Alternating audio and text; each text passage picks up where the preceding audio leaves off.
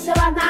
Vamos lá, Câncer! Estamos de volta com o horoscopinho e esses são brilhinhos para você que tem o signo solar em Câncer ou ascendente em Câncer. O astral de reorganização geral continua nessa semana, porque a gente ainda tem mais uma semana de Mercúrio retrógrado. Mercúrio só encerra essa retrogradação na sexta-feira, então a gente tem a semana inteira ainda. E Júpiter retrógrado, Saturno retrógrado, faz parte, assim, não, não significa que as coisas estão indo para trás, que não vai rolar. É só que as coisas podem estar mais atreladas ao passado a reencontros, retomadas ou de alguma forma revisar coisas do passado. Então, um contrato lá do passado que você não, não leu direito, vai voltar agora, entendeu? Então, se você for assinar um contrato agora, você assina direitinho. Olha, lê direitinho, lê duas vezes. Tá tudo bem, não deixa de assinar contratos de fazer coisas. Se você tem vontade de fazer as coisas, você tem que fazer as coisas. Mesmo que você saiba que talvez não vai ser tão definitivo ou que os planos não vão ser cumpridos à risca,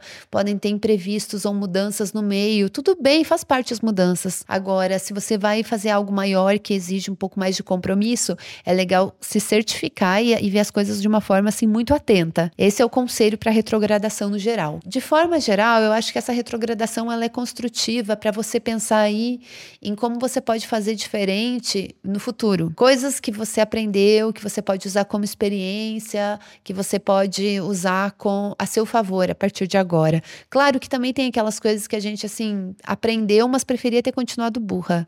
É um aprendizado que às vezes não serve para nada, é só fica assim, fica aí o aprendizado que a gente não pediu. Acontece e retrogradação sempre vai falar de aprendizados, de enxergar as coisas de uma forma diferente, de reflexão, introspecção. É um pouco cansativo mesmo, mas esse período de, de temporada virginiana traz muito foco para você na sua comunicação, na forma como você se apresenta para as pessoas, na forma como você conversa, na forma como você leva as suas relações no seu dia a dia, seu estilo de vida e principalmente questões de trabalho, o trabalho no dia a dia, nas pequenas coisas. Até porque a gente tem aí uma, tem dois aspectos com Júpiter, na verdade. Um da lua nova em Virgem, que acontece na quinta-feira, iniciando um novo ciclo lunar, uma lua nova fortíssima, maravilhosa para comunicação, para espalhar as coisas que você está fazendo, para divulgar seu trabalho, para ter boas conversas, para mostrar o que você sabe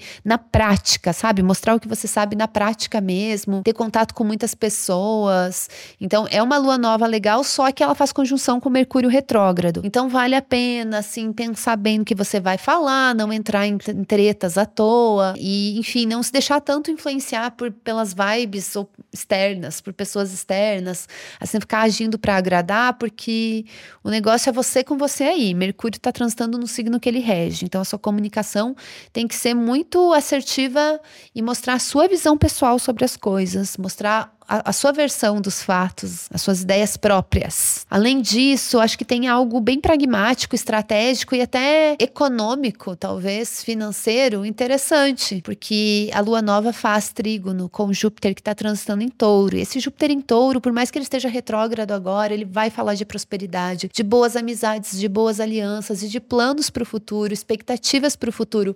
Sim, é muito, muito, muito bom a gente criar expectativas. Não tem como não criar expectativas. Agora, você saber aí como que você alinha essas expectativas. De tempos em tempos a gente vai revendo, vendo o que, que é viagem, o que, que ainda faz sentido, o que, que não faz mais sentido, para não virar só uma coisa muito fantasiosa. Tem que ter pé no chão. Júpiter em touro. É bem realista, mas a gente tem que, tem que criar coisas para o nosso futuro, tem que querer coisas assim. Então, expectativa é uma coisa legal tá? Não precisa ter medo, ai, ah, depois eu me, me, decepciono, tava querendo uma coisa e daí não vem o que eu quero. Ah, mas tudo bem, daí lida com isso, entendeu? Não vai deixar de querer coisas, que é assim que a gente vai se limitando, e daí quando a gente vê, a gente tá ali numa bad vibe, a gente não quer nada, não quer se importar com nada, sabe? Ficar se colocando num plástico bolha para não ter decepção, para não ter frustração, isso não existe. Então se joga, tá? Mas a gente está na retrogradação, então as coisas ainda estão se desenrolando, nem tudo é o que parece ser, as coisas não são muito lineares, pode ter mudanças de plano, mas às vezes até para melhor.